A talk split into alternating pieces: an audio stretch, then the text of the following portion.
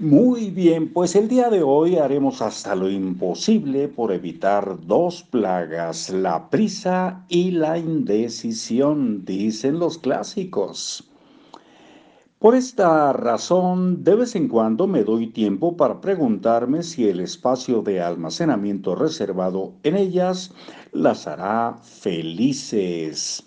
Es lo que dice Marie Kondo en su libro La magia del orden aquí en Libros para Oír y Vivir. Continuamos. Después de todo, el almacenamiento es el acto sagrado de elegir un hogar para mis posesiones. Ahí termina y nos vamos al capítulo 5. La magia de la organización transforma drásticamente tu vida. Pon en orden tu casa y descubre lo que quieres hacer. En Japón, la imagen de un jefe de grupo es alguien popular con cualidades de liderazgo y gusto por sobresalir.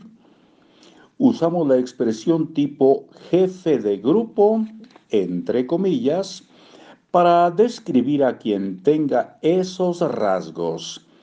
Por el contrario, yo soy del tipo, comillas, organizador un excéntrico que trabaja en silencio y sin estorbar en una esquina de la clase organizando los estantes.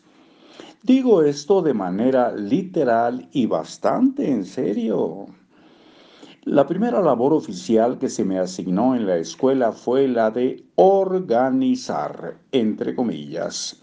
Recuerdo vívidamente aquel día. Todo el mundo todo el mundo competía por actividades tales como dar de comer a las mascotas de la escuela o regar las plantas. Pero cuando la maestra dijo, ¿quién quiere hacerse cargo de organizar y limpiar la clase? Solo yo levanté la mano y lo hice con gran entusiasmo. Si miro hacia atrás, mis genes organizadores ya estaban activados incluso a esa edad tan temprana. Ya he mencionado en capítulos anteriores cómo pasaba mis días en la escuela, organizando feliz y confiadamente el aula, los casilleros y las estanterías. Cuando cuento esta historia, la gente suele decir, tienes mucha suerte de haber sabido desde tan joven lo que te... A ver, damos vuelta a la página.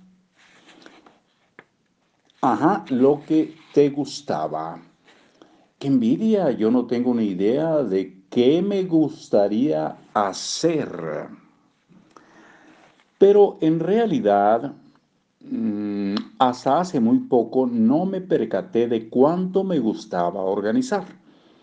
Aunque dedico casi todo mi tiempo a actividades relacionadas con organizar, ya sea impartiendo clases a domicilio o dando conferencias, cuando era joven mi sueño era casarme.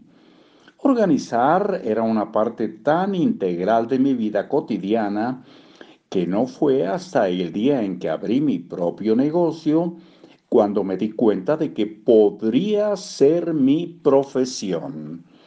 Y aquí en Profesión hacemos una pausa y regresamos muy pronto. Ojalá estemos todos por aquí.